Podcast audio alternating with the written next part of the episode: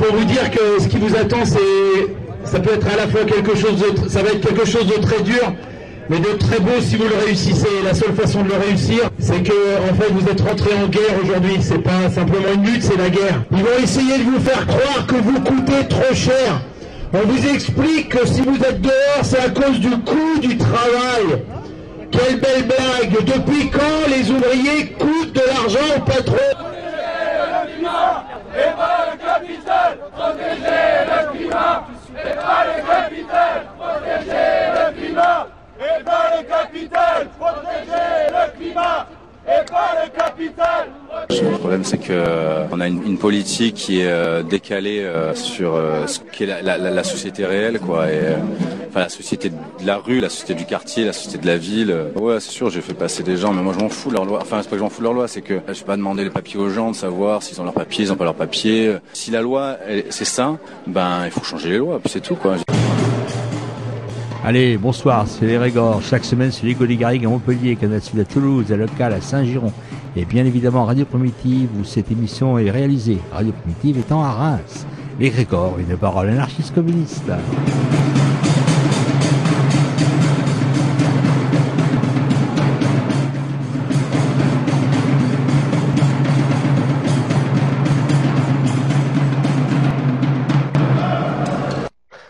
Allez, bonsoir. Bonsoir. Alors, on va continuer la géographie, hein, puisque euh, on va ce soir écouter euh, une émission euh, consacrée en grande partie à la Catalogne et euh, essayer euh, un petit peu d'apporter des éléments aux auditeurs pour y voir plus clair par rapport à ce qu'il se passe. Et pour cela, on va on va écouter une interview de Martin, qui est un camarade français mais qui a habité en Catalogne pendant plus d'une dizaine d'années à Barcelone exactement. Cette interview a été réalisée sur Radio Campus Dijon dans le cadre de l'émission Vacarme en Réunion. Et euh, elle nous a été mis euh, gracieusement à disposition par eux. On en remercie d'ailleurs. Et donc on se retrouve dans trois quarts d'heure. Euh, alors peut-être pas pour commenter parce qu'on n'aura pas le temps, mais pour parler d'autre chose. Mais on espère que vous y trouverez un intérêt et que cela éclairera vos lanternes pas grand chose, moi j'ai pas trouvé grand chose de satisfaisant. Et toi Martin, mercredi dernier au tannerie, t'as proposer un moment de, compréhension justement de, ce qui se passait euh, là-bas. Euh, et, euh, et, moi j'y étais et j'ai trouvé ça vraiment intéressant et du coup je trouvais ça bien, on trouvait tous ça bien, de refaire un moment ici à la radio pour réfléchir ensemble à ce qui se passe là-bas avec quelqu'un qu'on sait un peu plus quoi. Parce que toi tu as vécu pendant un temps en Catalogne et maintenant tu y passes encore pas mal de temps, c'est ça? Ouais, j'ai vécu 12 ans. Ouais, voilà, t'as vécu 12 ans en Catalogne et, euh, et du coup, voilà, j'ai l'impression que c'était ça qui manquait. Euh, c'est aussi un point de vue un peu quotidien et de comprendre un peu c'est quoi euh, les ambiances en Catalogne, c'est quoi la complexité des situations et pas seulement d'un point de vue très large et très géopolitique, mais aussi de comprendre c'est quoi qui se passe pour les gens qui sont en lutte aujourd'hui en Catalogne, enfin, etc. quoi, toutes ces dimensions là.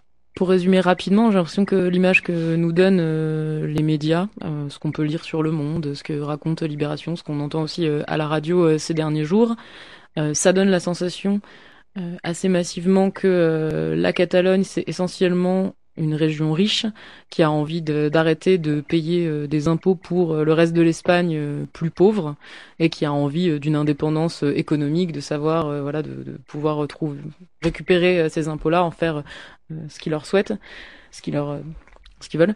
Et euh, par exemple, voilà, tout à l'heure, moi, je, regardais encore des, des, vidéos sur YouTube avec des femmes qui disaient on en a marre de payer pour pour le reste de l'Espagne, etc. Des choses comme ça.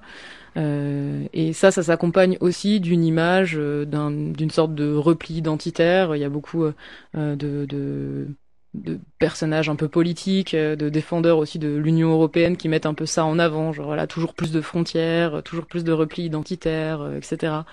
Euh, et j'ai l'impression que c'est globalement le, le tableau euh, qui nous est dressé, avec en plus la sensation un peu mise en avant que les indépendantistes en Catalogne sont minoritaires ou en tout cas sont en train de créer un espèce de coup de force là en, en proclamant euh, l'indépendance avec euh, ce, ces tribunes quand même dans euh, dans l'IB dans le monde hier qui euh, déclarent suite à la déclaration des élections enfin à la tenue de, de futures élections Catalogne place à la démocratie quoi. Ça y est enfin, enfin enfin il va y avoir une vraie démocratie avec la tenue de qui est de- celle constitutionnelle euh, de, de l'État espagnol, quoi. Enfin, décidée par l'État espagnol. Ouais, voilà. Enfin, qui serait celle consti- constitutionnelle. Du coup, euh, ce que toi tu nous as raconté aux tanneries il y a trois jours, ça a rien à voir avec euh, tout ça. Euh... C'est moi qu'on puisse dire. oui, voilà. Et, euh, et voilà, et du coup, on a, on- je pense que c'est- bien euh, de revenir un peu euh, d'abord sur, euh, sur qu'est-ce qui fonde cet élan indépendantiste en Catalogne. Bah, ça n'a rien à voir. si ça il est soigne certainement l'Ukraine. très Normalement, c'est pas le, pro- le principe complexe de la loi. et très multiple, quoi. Mais si toi, tu peux nous raconter déjà un peu ton, ton point de vue là-dessus. On a déjà commencé par dire que je vais Le pas donner complètement être- tort à peut cette être version contesté, euh, hein. officielle. Ça hein, rien que c'est une maintenant. partie de la réalité, mais que c'est une partie qui est euh, volontairement ou pas euh, très euh, très axée, quoi. Vraiment qui, qui masque aussi toute une toute une réalité bien plus complexe de ce qui se passe dans la rue. Donc dans les médias, on va toujours entendre parler des négociations entre les différents partis et plutôt avoir la vision de l'indépendantisme de droite. C'était Il dur faut euh, savoir que pendant l'indépendantisme de droite est, est- est une des tendances il de l'indépendantisme, mais plutôt une tendance minoritaire au sein de l'indépendantisme. Qu'au final, euh, il y a plutôt beaucoup de gens vivent la, la, le processus indépendantiste comme un processus d'émancipation collective vis-à-vis de l'État espagnol et pas comme un repli sur soi, comme on l'entend malheureusement trop souvent. Donc cet indépendantiste de, droite, de droite, euh, c'est celui qui porterait euh, l'idée de la nation, euh, l'idée d'une nation euh, catalane un peu forte.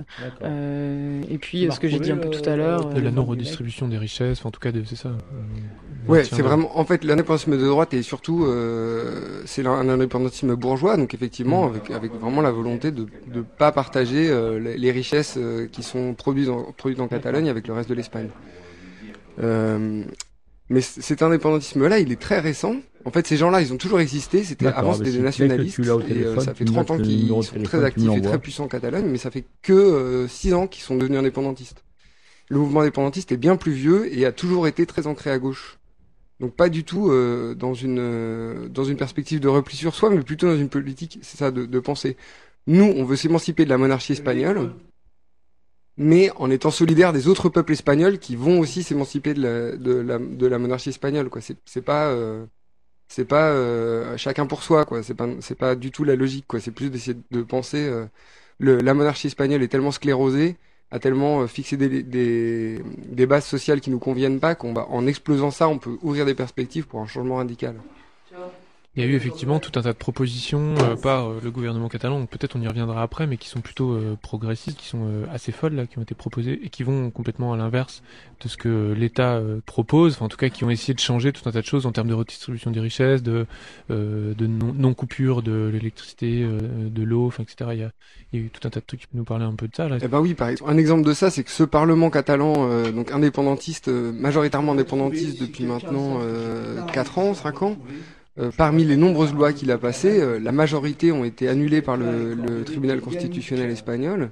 Et parmi ces lois euh, donc qui ont été votées à une ultra large majorité, il y avait la fermeture des centres de rétention, la redistribution des richesses à travers notamment une sorte de RSA catalan, l'impossibilité pour les entreprises qui, distribuent l'énergie de couper les, le- les fluides aux familles qui sont en situation de surendettement. Euh, Ne pas laisser aux banques euh, l'immobilier qui n'était pas euh, voilà, euh, une possibilité pour l'État de saisir les, les, les, les logements vides aux banques, l'interdiction de la tauromachie. Vous voyez, tout un tas de choses qui sont quand même plutôt d'un point de vue progressiste et de gauche, et Mhm. que on pourrait imaginer que la gauche internationale se sente proche de ces valeurs-là. Et finalement, il reste bloqué sur l'espèce de narration qui voudrait que l'indépendantisme catalan, c'est juste rajouter des frontières à l'intérieur d'un État, alors qu'en fait, c'est bien plus complexe que ça. Quoi. Ouais, parce que toi, tu disais l'autre jour, par exemple, que ce truc de rajouter des frontières, euh, effectivement, ça fait passer euh, les, les, euh, les Catalans pour des gens qui seraient plutôt contre l'immigration, enfin, de, tu vois, de tout ce truc-là. Toi, tu disais, par exemple, que il y avait des gens qui avaient été arrêtés il y a pas longtemps et qui avaient été aussi en tête de, de mouvements qui disaient, nous, on veut accueillir plus de réfugiés en Catalogne, etc. Mais c'est ça, la Catalogne, c'est peut-être le seul territoire dans toute l'Europe où les gens se mobilisent massivement pour accueillir des réfugiés. Ils sont descendus dans la rue Ils pour sont- ça. il y avait quoi. 150 000 personnes à Barcelone euh, il y, a, il y a six mois de ça pour réclamer le fait que l'État espagnol laisse les réfugiés rentrer en Catalogne. Mhm. Et parce que euh, c'est un peuple méditerranéen, la Catalogne, ils sentent, ils ont, c'est, c'est, c'est, euh, Donc c'est pas tout le monde qui pense ça, mais beaucoup de gens en Catalogne sont scandalisés de voir leur mer Méditerranée se transformer en cimetière à cause des politiques migratoires de l'Union européenne. Et euh, notamment de l'Espagne. L'Espagne s'est engagée à accueillir, je sais plus exactement le nombre, mais des milliers de réfugiés. On a accueilli à peine une centaine. Et, euh, les Catalans sont, enfin une partie de la société catalane est scandalisée du, traitement qui est fait aux réfugiés. Et c'est comme par hasard la même la même partie de la population qui est indépendantiste. Donc c'est un peu euh, étrange de, de dépeindre les indépendantistes comme étant euh, repliés sur eux-mêmes et comme étant des gens qui souhaitent seulement plus de frontières. Sachant que même les indépendantistes de droite veulent pas plus de frontières, puisque les indépendantistes de droite veulent être intégrés à Schengen, à l'Union Européenne. Donc au final, ça rajouterait pas de frontières. Enfin. C'est pas ça la question, quoi. Hmm. Qu'est-ce qui s'en est où? Alors Est-ce que tu, nous, peux nous faire un rapide euh, repositionnement un peu euh, chronologique de, donc de cette histoire là de l'indépendantisme tel qu'on l'entend depuis un mois ou deux, enfin un peu plus, mais là depuis. Ouais, ouais, c'est compliqué pour moi de savoir comment euh, où mettre le curseur, de où commencer, parce que l'autre jour j'ai fait une longue prépa quand euh, j'ai fait cette présentation de cotanerie, j'ai fait une longue présentation historique euh, de de la, la tension euh, latente entre la Catalogne et l'Espagne, et c'est et c'est euh, je vais pas refaire ça ici, mais c'est un peu mille ans d'histoire d'une tension entre deux territoires et, et deux formes de vivre collectivement qui qui s'est jamais vraiment éteinte quoi. C'est-à-dire que depuis euh, 1714, qui est donc le, le 11 septembre 1714, l'armée espagnole et l'armée française s'unissent pour envahir la Catalogne. Et euh, donc depuis cette défaite-là, qui est un peu la défaite euh, qui, qui, quelque part constitue le, dans l'imaginaire collectif, la- c'est c'est- c'est dingue parce que la Catalogne est presque constituée de apparaît presque comme sujet politique avec une défaite quoi. Et euh, De par l'envahissement des troupes étrangères. Ouais. quoi, c'est ça, ouais. en fait, c'est euh, c'est un peu la défaite euh, constitutionnelle de la de la nation catalane, quoi. Alors que il y a une longue histoire avant ça. Hein, c'est mais euh, mais c'est un peuple qui se vit comme étant opprimé à, à, à travers cette défaite-là. Enfin, cette défaite-là veut veut dire beaucoup pour les gens, hein, parce que ça a été un massacre terrible, ça a été des conséquences sociales et économiques euh, terribles pour la population à ce moment-là. Et tu dis que c'est devenu le jour euh, national, ça? Ouais, c'est la fête nationale maintenant. Ouais. Donc, et, et c'est la fête nationale, ça, ça nous ramène un peu à une histoire plus récente. C'est une fête nationale qui est utilisée depuis euh, 2010-2011, tous les ans, pour faire une grosse démonstration- de force de la part des indépendantistes. Quand je dis grosse démonstration de force, c'est grosse démonstration de force. Hein. C'est pas une blague, quoi. C'est Plusieurs euh, centaines de milliers, c'est ça, de personnes ou... c'est euh, en 2012 un million de personnes à Barcelone, en 2013 un million et demi de personnes, une manif qui fait 400 km de long, qui traverse tout le pays. Euh, en France, on a du mal à s'imaginer que 15 millions de personnes sortent dans les rues. C'est à peu près le, Ce que ça représente la proportion, quoi, ouais. Si 15 millions de personnes euh, étaient sorties dans les rues pour euh, contre la loi travail, j'ai du mal à imaginer qu'ils auraient pu la laisser passer, quoi. Vous voyez, Mm. euh, même au moment de mai 68, on n'a pas eu des mobilisations aussi importantes en France. Donc c'est pas un phénomène marginal, minoritaire comme comme il est parfois dépeint. C'est pas non plus majoritaire, enfin c'est pas non plus un consensus social de la société, la société fracturée. Mais euh, en tout cas, c'est une énorme masse critique qui est, euh, qui prend euh, position dans ce cadre-là, quoi et qui prend position pour l'indépendance, mais en fait paradoxalement comme ça arrive suite à la crise et suite à des mouvements sociaux euh, plutôt euh, de, ouais plutôt des mouvements sociaux liés à des mouvements d'émancipation sociale quoi, euh, donc euh, on pourrait dire de gauche, et ben euh, c'est aussi pour beaucoup de gens en fait à un moment une en fait il y a rien à faire avec l'État espagnol, ce sentiment que la, la situation est sclérosée et bloquée, et donc qu'à travers l'indépendance on ouvre euh, des, un espace, un nouvel espace politique dans lequel penser en- le, le vivre ensemble et, et penser à des politiques d'émancipation collective. Parce que le statut d'autonomie de la région Catalogne, euh, il est, euh, il est discuté depuis, tout, depuis depuis hyper longtemps euh, avec, euh, avec l'État espagnol. Et en 2006, il y a une sorte de rejet constitutionnel de par l'État espagnol de ce processus enfin, de- d'autonomisation de la Catalogne, c'est ça? Ouais, il y a eu un accord qui a été fait en 78, donc c'est la constitution espagnole, qui à l'époque a été euh, très très largement soutenu, mais, mais euh, d'une part c'était en 78, donc ça veut dire qu'il y a à peu près euh, 20% des Catalans euh, qui aujourd'hui euh, peuvent voter qui l'ont voté, donc c'est quand même très relatif pour que les gens le fassent, cette constitution, sentent que c'est leur constitution. Et puis euh, d'autre part, ça a été voté en 78, donc juste après la mort de Franco et juste après 40 ans de dictature. Euh, donc les gens, euh, c'est pas qu'ils ils étaient prêts à voter n'importe quoi, mais disons qu'il y avait quand même un truc de la peur euh, de, de- du coup d'état militaire, la peur de la répression, qui euh, disait euh, tout sera mieux que ce qu'on a eu euh, ces 40 dernières années. Donc les gens, ils ont pas forcément, enfin en tout cas la Catalogne dans ce rapport de force qui s'est constitué à ce moment-là, a pas été euh, euh, aussi loin qu'elle irait aujourd'hui, quoi, dans, dans, son dans ses dans ses volontés d'autonomie d'autonomie. ouais. Il y a un truc que t'as pas dit encore, euh, mais, mais je pense à ça, c'est euh, que pour, toi, il y a un héritage direct entre le gouvernement euh, espagnol aujourd'hui et le franquisme. Ah bah très clairement, le, gouvernement d'aujourd'hui, donc c'est le Parti populaire. Avant de s'appeler Parti populaire, il s'appelait Alianza Popular. C'était un parti qui a été créé par le ministre de la propagande de Franco, Fraga. Euh, les... C'est le seul parti en Europe, par exemple, quand, quand l'Union européenne, quand au Parlement européen, on demande de, de condamner les, euh, les dérives du, de la dictature franquiste, eux ils s'abstiennent, ils votent contre. Enfin, ils, mm. ils votent pas pour euh, condamner les, ce qu'a fait Franco. C'est aussi un parti qui est très à droite d'un point de vue moral, quoi, qui est homophobe, sexiste, qui est très lié à l'Église réactionnaire espagnole. Et, euh, et, donc ça, c'est une partie donc c'est une partie donc ce gouvernement, mais il faut voir que ce gouvernement aussi, euh, il y, a, y, a, une séparation des pouvoirs très euh, assez terrible en Espagne. C'est eux qui nomment aussi les juges. Donc tous les juges du tribunal constitutionnel sont également euh, euh, sont placés par le PP, donc ont également pour beaucoup d'entre eux une longue tradition franquiste. Donc c'est à la fois le gouvernement, donc le, pouvoir politique, le pouvoir judiciaire, et c'est aussi le pouvoir euh, exécutif de la police et de l'armée qui sont euh. Enfin, l'armée espagnole a des, enfin de toute façon, la Guardia civile, c'est un, une organisation euh, fasciste, quoi. Donc ces, ces gens-là. c'est difficile d'imaginer un dialogue possible avec des gens qui, qui ont une telle idéologie, quoi. Et ça, ça occupe une place importante aussi dans le processus d'indépendance, enfin, ou dans la, volonté d'indépendance, parce que si elle se crée, c'est ce que tu disais au début, euh, contre euh, cet État espagnol, quoi. C'est que plus, euh, c'est qu'il y a, l'affirmation peut-être euh, éthique de ce que ça pourrait être, euh, que, que, ce que viendrait symboliser l'indépendance catalane, elle vient aussi, elle se, elle se crée contre ça, quoi elle se crée contre ça et elle est renforcée par ça. Quoi. Je veux dire, ce qui s'est passé le 1er octobre, là, quand les gens ont essayé d'aller voter et que la police a, frappé euh, des, centaines de gens, ça a été un exemple de, de, la réaction espagnole, euh, du, du, côté profondément réactionnaire du régime espagnol, et ça a suscité énormément de, de, de, velléité indépendantiste. Enfin, ce qu'on dit, c'est que ce qui se dit souvent là-bas, c'est que Mariano Rajoy, c'est le premier euh, responsable du fait de l'apogée des, indépendantistes, enfin de la montée des indépendantismes, parce que euh, parce qu'il est tellement méprisant, tellement autoritaire que face à ça, même des gens qui il y a cinq ans, euh, ça leur était égal cette question-là. En fait, ils ont juste envie de se barrer de ce pays.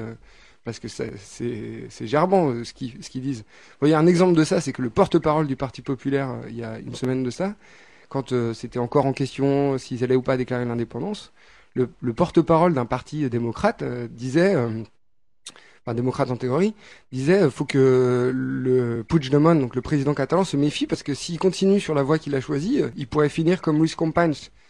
Luis Companys, c'était un président en Catalogne dans les années 30, au, moment de la guerre d'Espagne, et donc qui a été euh, qui s'est exilé en France, qui a été euh, arrêté par la Gestapo et, transmis par le régime nazi à Franco, qui a été torturé dans les geôles franquistes et fusillé finalement sans procès. Je crois qu'il a été euh, transmis en Espagne par par par, ah, Vichy, par, Vichy, plutôt. c'est possible. Ça c'est la Gestapo qui l'a arrêté en Bretagne.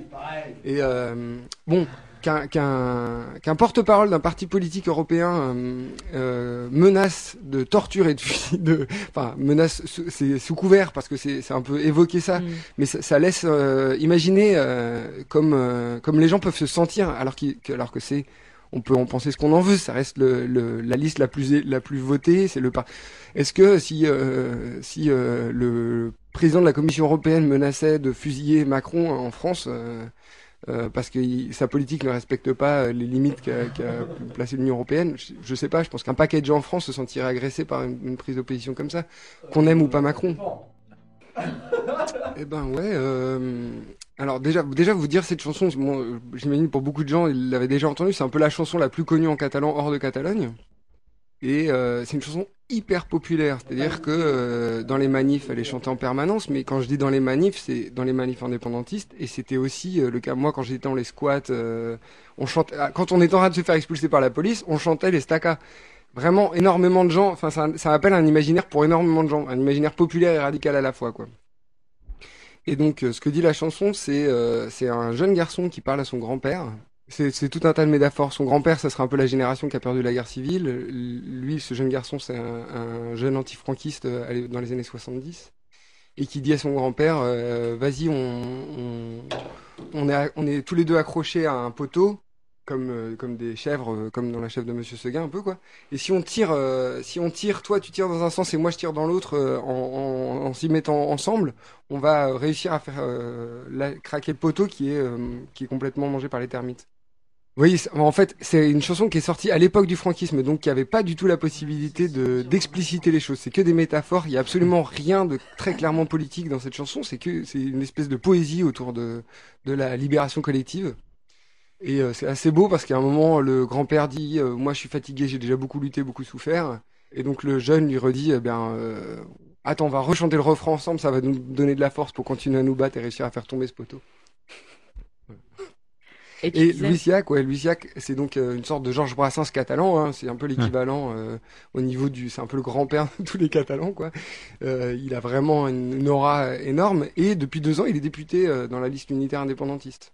C'est aussi, euh, ça fait partie de ces figures de l'antifranquisme, de la fin du, du fascisme, qui ont euh, du coup assez, comme comme une espèce d'évidence pour eux, euh, à embrasser le- la cause indépendantiste au fur et à mesure des années, quoi quand on parlait de cette histoire, alors là on en a peu parlé, je l'avais beaucoup insisté là-dessus l'autre jour, c'est qu'une grande partie de la culture euh, catalane se- s'est construite euh, du fait d'être un territoire qui se vit comme étant un territoire occupé, euh, a été en grande partie construite en marge de, l'État. Je vais vous lire ce qu'a écrit un, un camarade de Barcelone il y a quelques années pour parler de ça.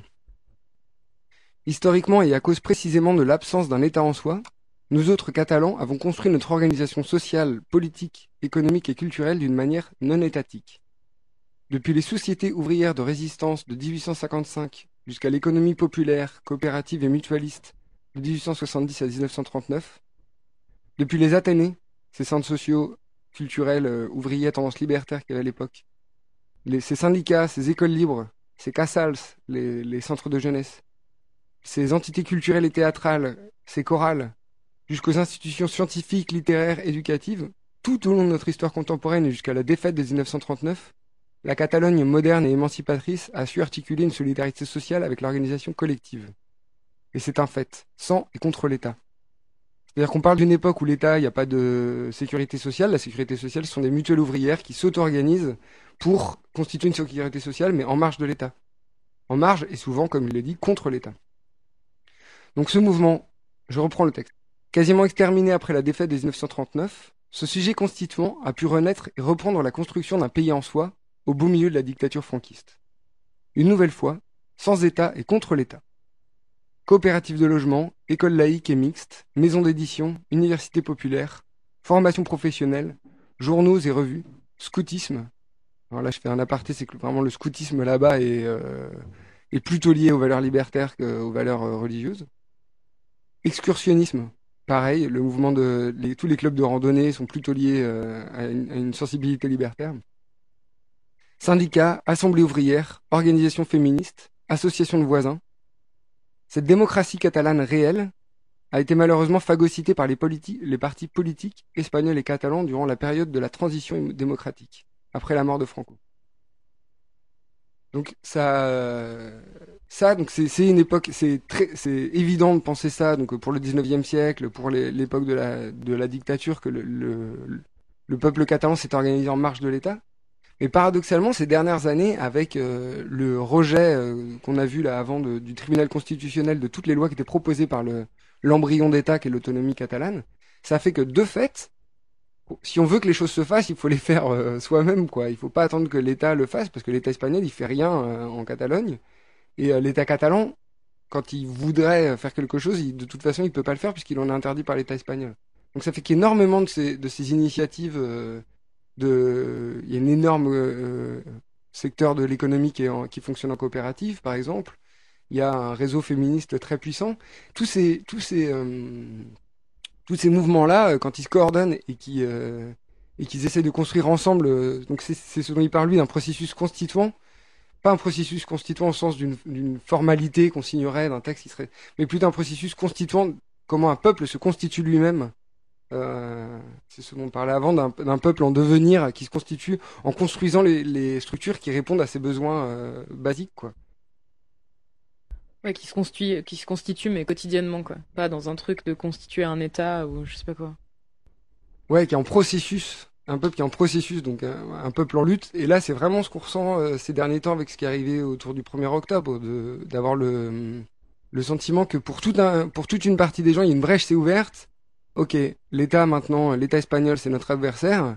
On va pas pouvoir rentrer dans un choc frontal avec lui. Il faut qu'on arrive à vider de son pouvoir de sens.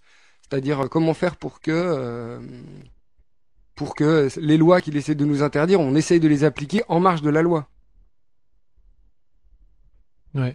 Et c'est donc des processus d'autonomisation finalement qui sont mis, qui sont à l'œuvre depuis tout un tas de temps. Tu dis depuis sous Franco, il y avait déjà, donc c'est ce que dit le texte, ça. Des, ouais, sous Franco et même sous. Euh, en fait, il y a eu une succession de dictatures en Espagne. Hein. Mmh. C'est, euh, il y a eu Primo de Rivera au début du siècle. Enfin, il y a une succession de dictatures avant qui euh, qui mettaient déjà en porte-à-faux la Catalogne et l'Espagne c'est ce que je disais aussi l'autre jour, euh, au milieu du 19e siècle, un, général franquiste, un général euh, espagnol disait euh, il faut bombarder Barcelone tous les 50 ans. Pour le bien de l'Espagne, il faut qu'on bombarde Barcelone tous les 50 ans. Et, c'est vraiment symptomatique de, quelque chose autour de, de, cet esprit rebelle qu'il peut y avoir en Catalogne. Ce qui est très connu ici en France, c'est l'histoire ouvrière, notamment anarchiste, qui a pu y avoir sur Barcelone même, mais en fait il y a aussi un énorme mouvement paysan, et euh, une partie de la résistance qui est aussi rurale, qui est beaucoup moins connue évidemment, puisque souvent ce qui se passe dans les campagnes, on en parle moins. Mais c'est aussi très présent. Mhm.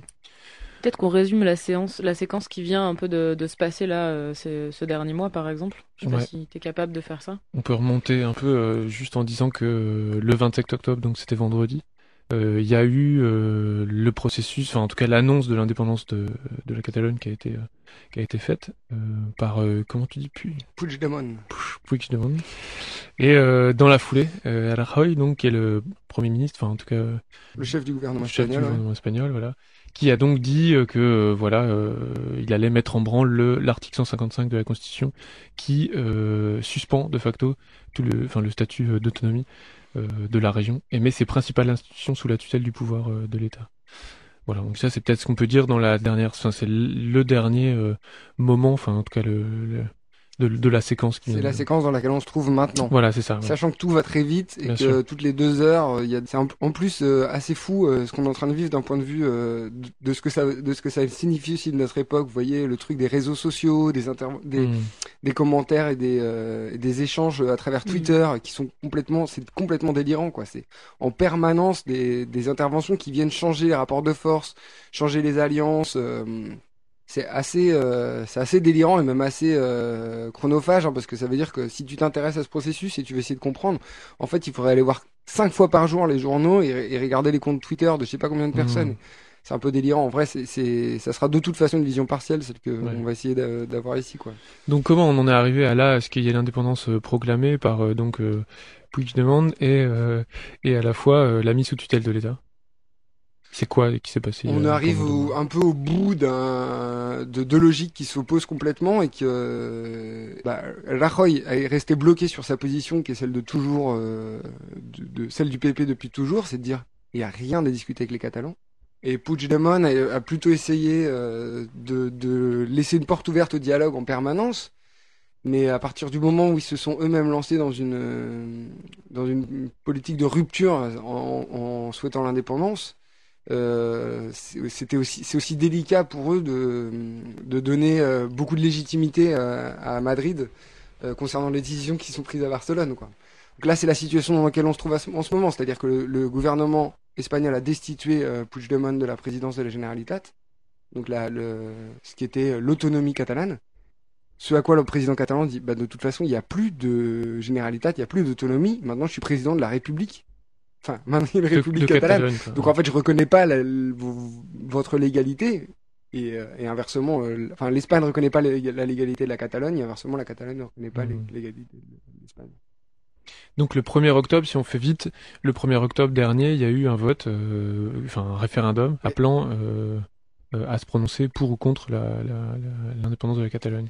Ouais, alors c'est c'est euh, c'est en vrai on, on, pourrait passer une heure à parler seulement de ce jour-là parce que c'est une journée vraiment euh, je pense qui va euh, devenir enfin qui sera une journée charnière dans l'histoire du pays parce que je pense que ce jour-là énormément de gens ont décidé de plus jamais rien avoir avec l'Espagne.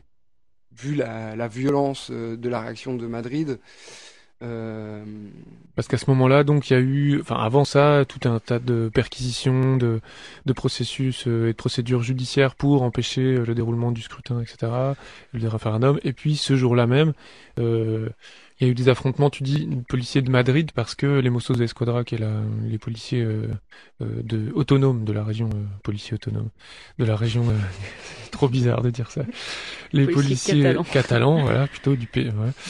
Euh, eux ont, ont, pas vraiment joué leur jeu, euh, enfin c'est-à-dire n'ont pas vraiment empêché ce scrutin alors que Madrid leur avait demandé. Enfin donc il y a les policiers espagnols qui sont venus. euh, Voilà, le Madrid avait envoyé, à partir de mi-septembre, Madrid a envoyé 10 000 policiers. euh, ils sentaient bien Madrid qu'ils allaient pas avoir le, que les, les- ils avaient pas confiance dans la police catalane.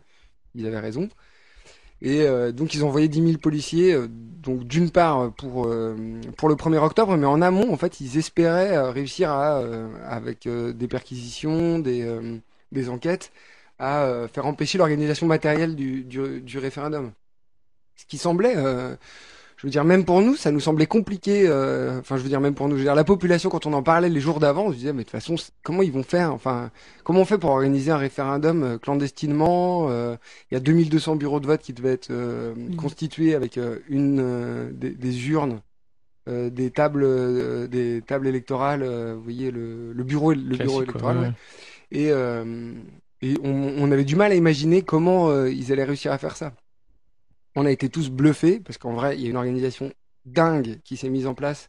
Les gens ont réussi à faire passer les urnes clandestinement. Les urnes étaient en France, en, Catalogne euh, française. Elles ont, passé la frontière exactement comme euh, les, euh, les réseaux antifranquistes faisaient passer la frontière à leur matériel à la fin des années 60, enfin, au cours des années 70. Il y a eu une histoire un peu similaire, sauf que cette fois-ci, c'est pour, c'est pour voter. Et le scrutin s'est déroulé. euh, le scrutin s'est déroulé. En fait, le 20 septembre, ils ont tenté une énorme perquisition sur le, le ministère de l'économie en Catalogne. Et je pense que ça, ça les a aussi un peu. euh, ils ont commencé à se dire oh là, on a un problème parce que quand la police est rentrée dans le ministère pour faire des perquisitions pour essayer de trouver où était fi- comment ils finançaient en gros le référendum, ils se sont retrouvés encerclés par 50 000 personnes euh, et euh, ils ont été bloqués pendant presque 24 heures euh, à l'intérieur du ministère de l'économie sans pouvoir sortir puisque la, la, la, la masse les empêchait de de- d'emporter tout le matériel qu'ils essayaient de perquisitionner. C'est notamment pour bon, c'est un détail, mais c'est pour ça que les deux Jordi se sont fait emprisonner, non? Exactement. Ok. Jordi qui sont les deux présidents, un de l'ANS, ANC, ANC. et l'autre de l'Omnium. Ouais.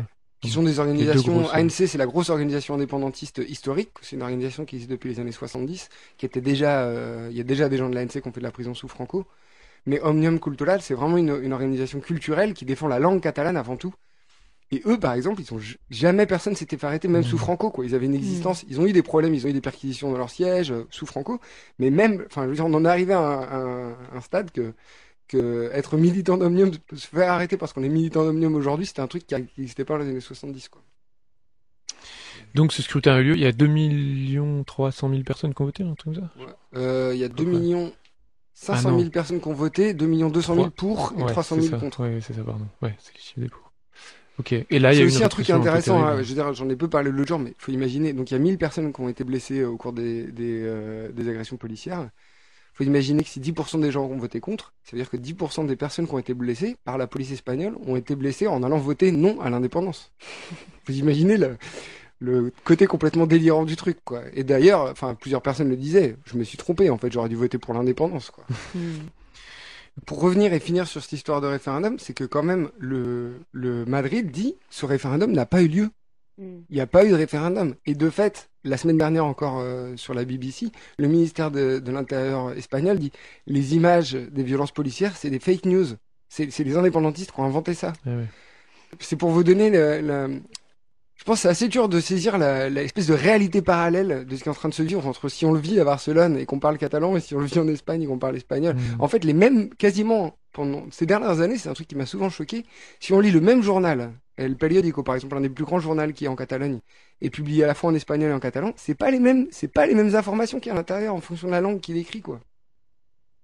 Donc, ça, ça constitue, enfin, ça fait vraiment un truc de se dire, bah ouais, évidemment, si les réalités sont différentes, les manières de les raconter, bah, ça fait que, au fur et à mesure, les gens ont de plus en plus de mal à se comprendre, en fait, quoi. La brèche, elle, s'est- elle, Mm. elle se, elle s'approfondit encore plus, quoi.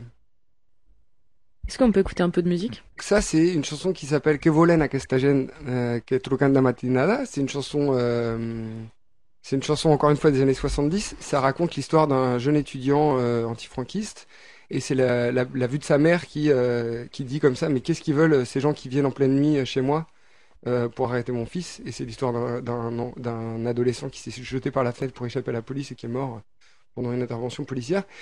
C'est euh, donc encore une fois l'imaginaire antifranquiste, etc. Cette chanteuse-là, euh, le jour où les euh, les deux Jordi de, de, ces associations culturelles se sont fait arrêter, elle était en tête de la manifestation et elle a chanté sur la scène cette chanson qui a été reprise par toute la foule. Donc c'est encore une fois ce, cet aller-retour entre l'histoire des années 70 et l'histoire actuelle.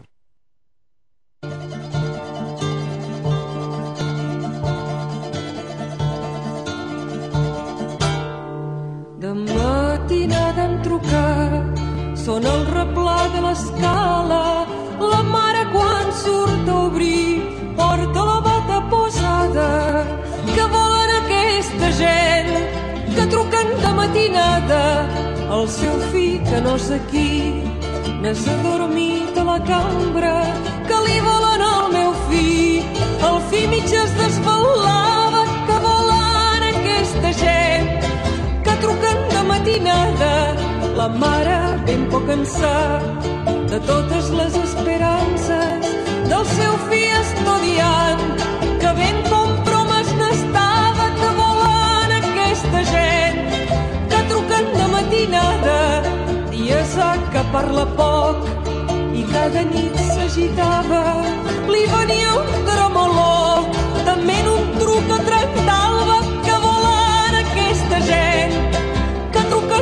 matinada.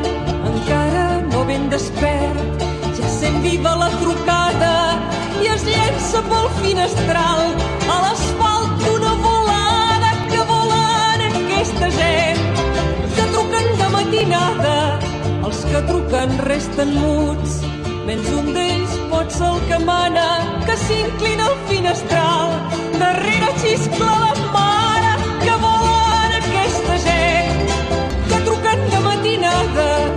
matinada han trucat. La llei una hora assenyala, ara l'estudiant es mort.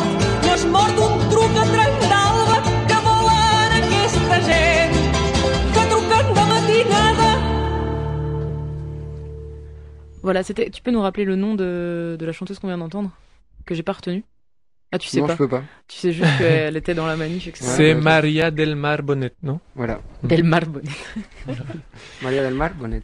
Ah. Alors, euh, après tout ce topo un peu sur euh, la situation de ces, ces, ces dernières semaines, euh, etc., euh, moi j'aimerais bien euh, qu'on parle d'un truc qui me questionne, c'est que toi tu fais plutôt partie des, des luttes anticapitalistes, autonomes, etc y compris euh, en Catalogne, enfin je veux dire, y compris quand tu vivais là-bas.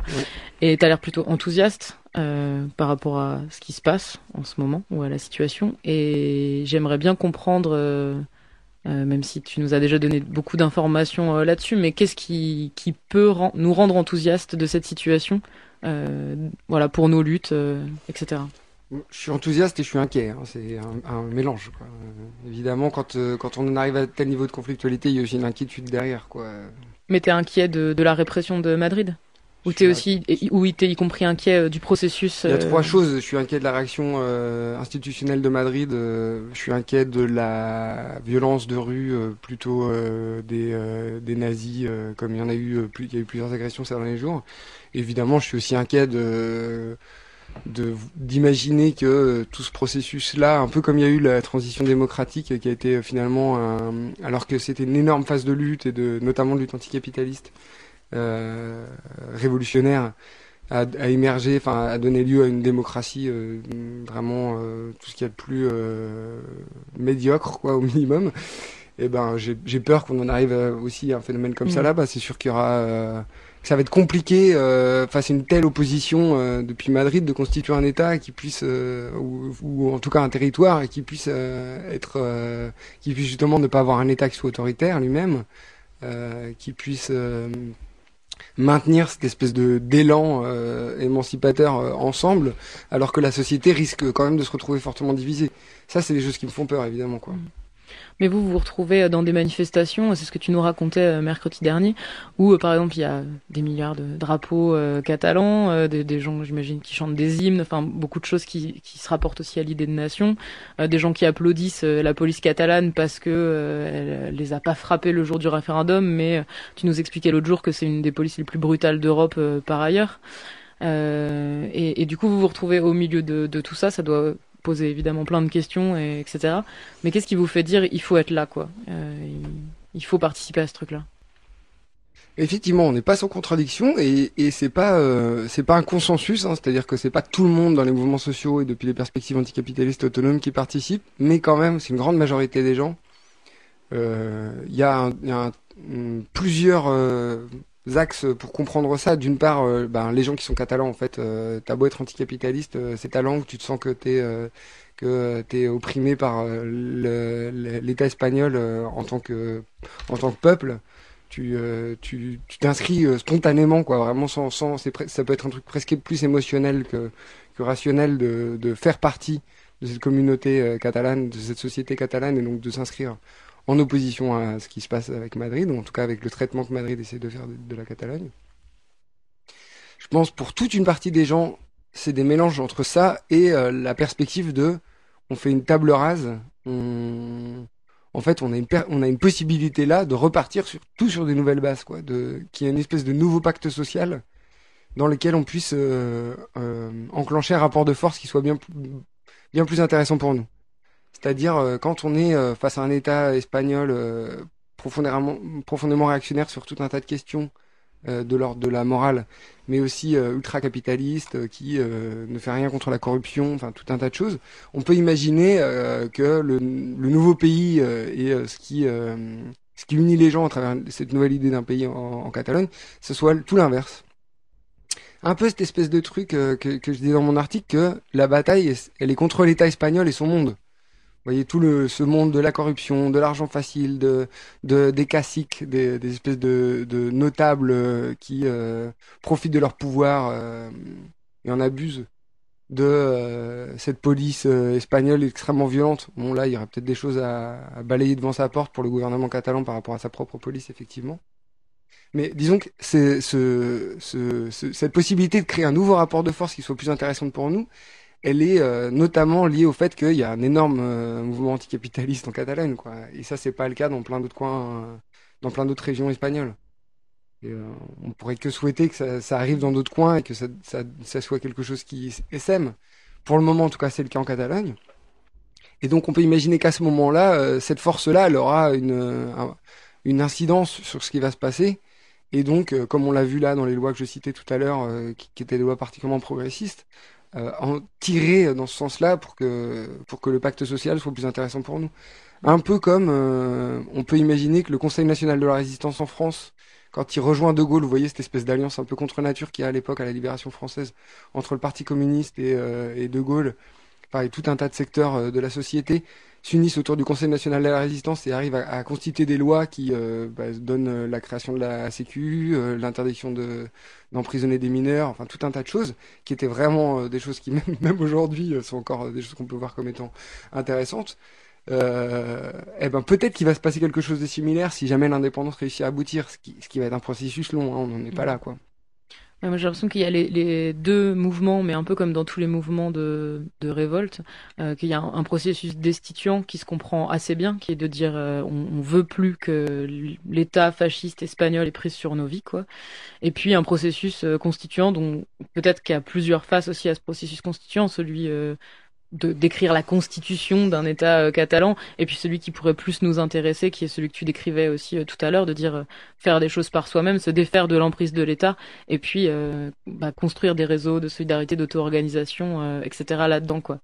Mais ce que tu nous disais aussi tout à l'heure, c'est qu'en fait, parce que moi, ma question, la question qui me titillait un peu, c'est comment on prend part à la constitution d'un État euh, qui pourrait être euh, on jugerait plus social, euh, plus avantageux, et ça, ça pose plein de questions. Est-ce qu'on veut vraiment participer à la création d'un État? Est-ce que c'est vraiment possible un État qui soit plus social, bon, etc. Mais toi, est-ce que tu, court-circuitais un peu euh, tout à l'heure cette question en me disant, mais en fait, ça n'aura pas lieu, quoi? aussi ce qui est intéressant, c'est euh, le combat pour un État qui va, qui sera peut-être jamais proclamé aussi, quoi. Enfin, pas pour un État, mais je veux dire que le, ce processus constituant là, c'est, pas demain, quoi, et que ce qui, ce qui, se joue en ce moment, c'est plus le peuple ou dénié, ou quoi, l'État dénié. À partir quoi. du moment où ce processus constituant, il peut pas avoir d'effet institutionnel. Ça veut dire que c'est un processus constituant qui existe que dans la rue, c'est un processus co- constituant collectif. C'est ce qu'on appelle le pouvoir populaire là-bas, quoi. Le fait que, que vu que les institutions euh, ne, ne correspondent pas à- aux attentes, aux besoins, aux, aux désirs de la population, il faut que la population s'auto-organise pour, pour, euh, pour, euh, que, ce- pour que ce désir se réalise. C'est ce qu'on a vu avec le référendum. Pour, je, fais une dernière boucle sur ce référendum. Ce référendum étant, étant pas, pouvait pas être, pouvant pas être organisé par l'État catalan puisqu'il était illégal, c'est la population elle-même qui a organisé le référendum. Et, et, euh, ça lui donnait une espèce de force incroyable par rapport euh, au fait que, euh, par rapport à des élections classiques qui en, général ne changent rien, celle-ci avait la possibilité. euh, c'est juste un exemple de plus, hein, mais que c'est cette force-là d'auto-organisation, cette densité qui est en train de, de, de naître dans la dans les communautés. Je veux dire, ce qui est impressionnant pour moi, c'est euh, notamment dans les villages en fait qu'est en train de se jouer. C'est des territoires qui en général ont beaucoup de mal à se politiser, ou en tout cas nous dans nos dans nos pendant les dix années euh, où j'étais fort impliqué dans les mouvements anticapitalistes, on avait peu de liens avec euh, ce qui se passait dans les villages. Et en fait, là, parmi les 300 lieux qui ont été attaqués euh, par la police espagnole, la plupart étaient dans les zones rurales. Et du coup, ça, ça a scandalisé les zones rurales. 300 Et lieux, tu veux dire lieu de scrutin 300 quoi. bureaux de vote ont été attaqués par la police. ouais. Et là, euh, dans ces villages-là, euh, ça a bouleversé le, le vivre ensemble, quoi. C'est-à-dire que euh, moi, dans le village, par exemple, où j'ai été, le lendemain de, de- des attaques policières, on sentait une espèce de fraternité dans le village entre les gens qui avaient vécu la même violence, qui avaient, euh, qui s'étaient, qui, s'étaient en face, euh, qui avaient retrouvé en face de ça, mais qui aussi s'étaient, euh, s'étaient mis coude à coude et avaient affronté ça avec le plus de dignité possible. Je pense que c'est des choses qui créent des, euh, qui créent des brèches dans la tête par rapport, bon, d'une part, par rapport à eux, hein, aux méchants, hein, c'est c'est- c'est évidemment ce qui soude, mais aussi de sentir la chaleur humaine des gens qui se euh, soutiennent. Le lendemain de l'agression policière, euh, le village d'à côté était venu faire à manger pour que, euh, pour leur signifier, et vous n'êtes pas tout seul. Et il y a eu un énorme banquet sur la place du village, un village de 300 habitants. Il y avait euh, 500 personnes en train de manger ensemble pour euh, parler de ce qui s'était passé, pour euh, ouais comment ça va ta blessure, est-ce que tu t'es fait mal, est-ce que tu as réussi à dormir, est-ce que tu as fait des cauchemars, est-ce que comment? Et, et surtout qu'est-ce qu'on fait maintenant pour continuer quoi. Euh, donc cette place, il y a, il y a un truc assez intéressant notamment au niveau de la peur. Les gens ont hyper peur. Moi j'avais jamais vu ça avant dans ma vie de sentir une population aussi terrorisée par l'État quoi. Mm. Les gens sont terrorisés hein, par la Guardia civile, c'est vraiment parce qu'il y a des traumatismes collectifs qui viennent de l'histoire, on en a déjà parlé longtemps. Mais en fait, ils ont peur, et ils ont décidé de, de- d'en parler, d'essayer de de la vivre ensemble, cette peur, et de réussir à en faire émerger quelque chose d'intéressant. Ça, en soi, politiquement, ce que ça constitue, c'est hyper beau, quoi. C'est, euh, justement, on est loin des vieux modèles euh, de, euh, d'arrogance, de, de, où il y a que la force qui est, euh, qui est mise en avant. Là, il y a aussi toute une part, et ça, c'est c'est aussi euh, en grande partie euh, dû au réseau anticapitaliste féministe de, de, de ces dernières années, de laisser, euh, de laisser de la place pour sortir les émotions et que ça fasse partie, que ça soit en soi un terrain politique d'action, quoi.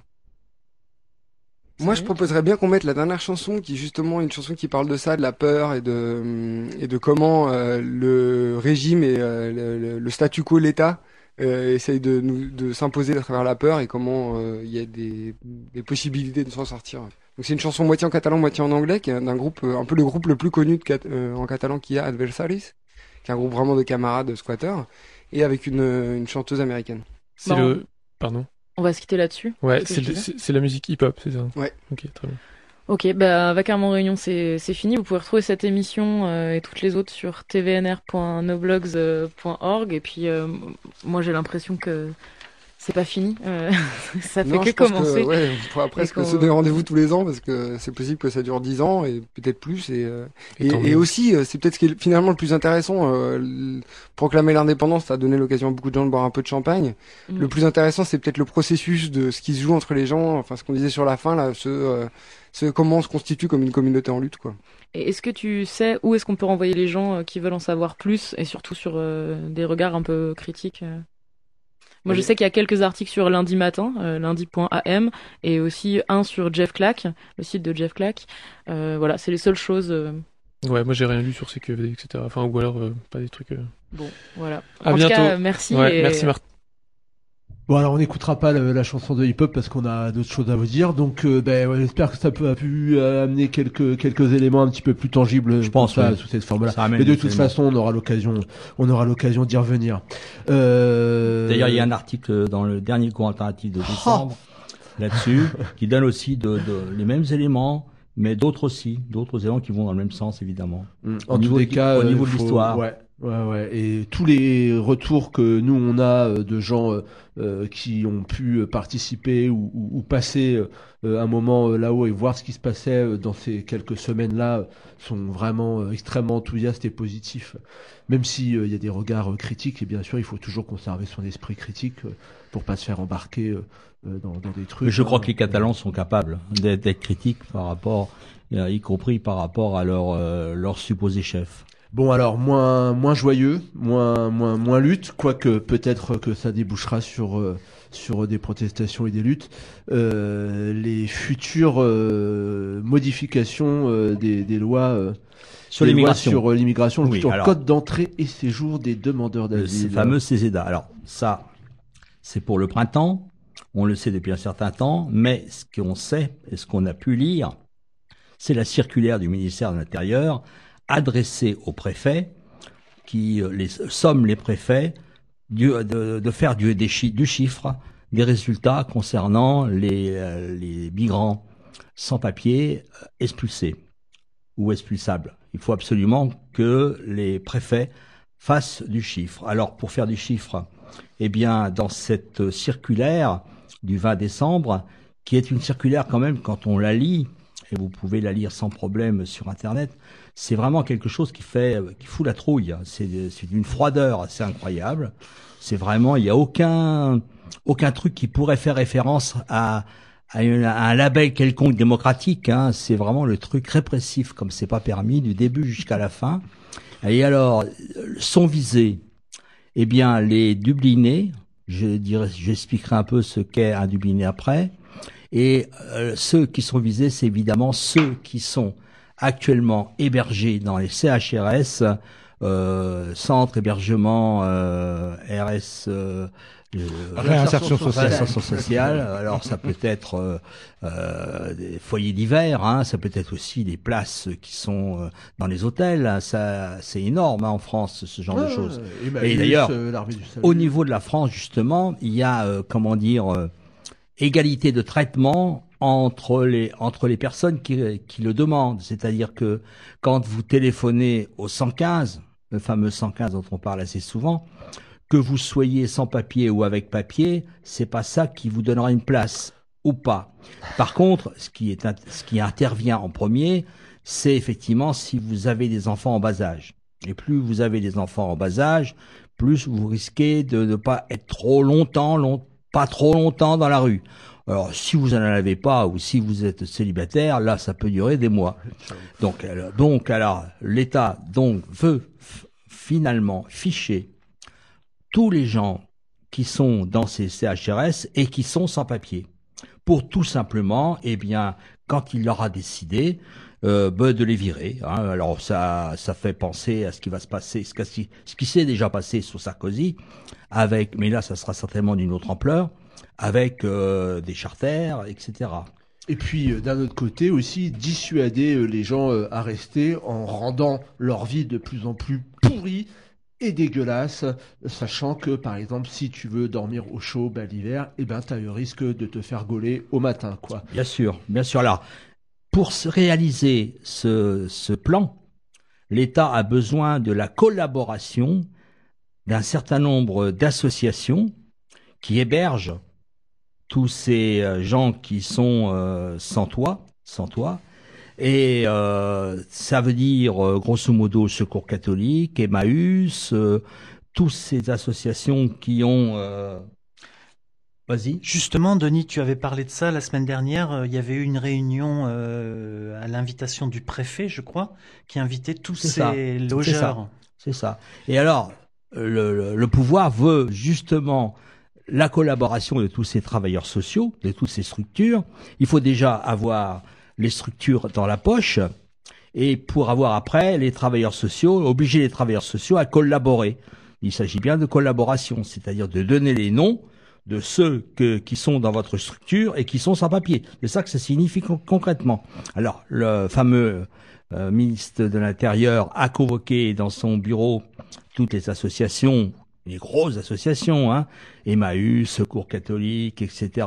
Il y en avait plus d'une quinzaine, plus d'une quinzaine, je crois une vingtaine pratiquement, euh, pour de leur demander justement de, de cette collaboration. Et au stupeur, bah, pas, euh, 15 de ces associations sont sorties de cette réunion et ont déclaré des choses très concrètes. Euh, il n'est pas question de servir de euh, comment dire de, de, de ce type de de, de pratique qui est qui, qui est complètement euh, dégueulasse, qui n'a rien à voir avec euh, ce que l'on fait euh, au niveau associatif. Il y en a que quatre ou cinq qui sont restés. Le, je crois qu'il y a quatre ou cinq. Il y a Forum euh, Réfugiés qui est assez connu. Il y a Kaola et il y a aussi le réseau SOS et surtout le réseau SOS. Il faut dire que le président du réseau SOS est un proche de Macron.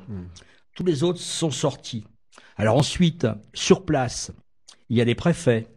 Alors les préfets essayent maintenant de faire de, leur faire le tambouille dans leur dans leur département et c'est ainsi que le préfet du 74, c'est-à-dire de Ah, tu te démerdes. Annecy, Au- Haute-Savoie.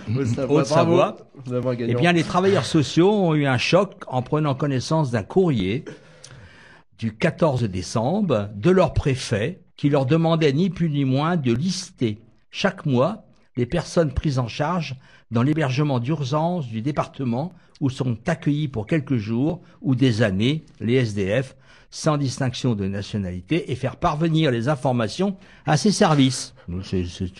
Donc, il suffit de faire un recoupage. On te, tu donnes au préfet tous ceux que tu héberges. Le préfet peut donc regarder avec la liste des étrangers qu'il a sans papier pour savoir quels sont où ils sont finalement. Alors le but il est clair, hein, les foutre dans sa charter un jour ou l'autre, hein, c'est évident. Alors ce qu'ils font aussi, et ils ont commencé à le faire sur un, c'est dans une grosse structure qui s'appelle, euh, je me souviens plus à chaque fois, euh, ben, je, ouais, aidez-moi. L'armée du salut L'armée du salut, ouais. Alors, qu'est-ce qui s'est passé à l'armée du salut il y a de ça trois semaines? Eh bien, les services de l'OFI ainsi que les services de la préfecture sont venus et ont organisé une réunion de tous les, les sans-papiers qui étaient accueillis euh, par, cette, par cette structure. Déjà, il y a eu une surprise. La salle était bondée, évidemment. Et le, là, il n'y a pas eu de conséquences. Parce que c'était un, un ballon d'essai, dirons-nous. Hein. Il n'y a pas eu de conséquences, il n'y a pas eu d'arrestation, il n'y a pas eu de prise de, comment dire, de, de prise de nom, etc.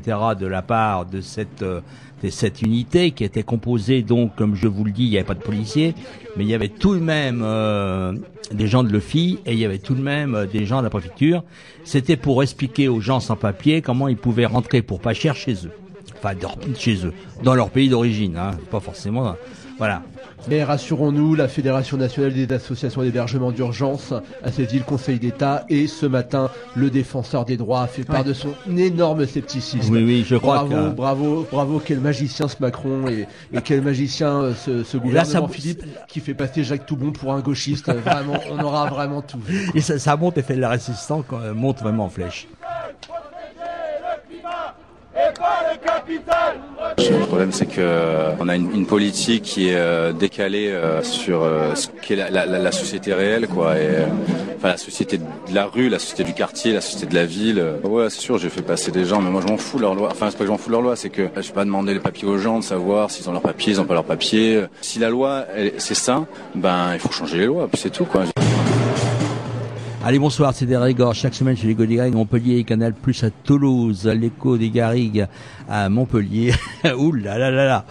Canal Sud à Toulouse et puis la locale à Saint-Giron, sans oublier Radio Primitif sur un sur cette émission réalisée. Vous pouvez retrouver nos émissions sur le site oclibertaire.l'autre.net et sur le blog Le Chat Noir 51.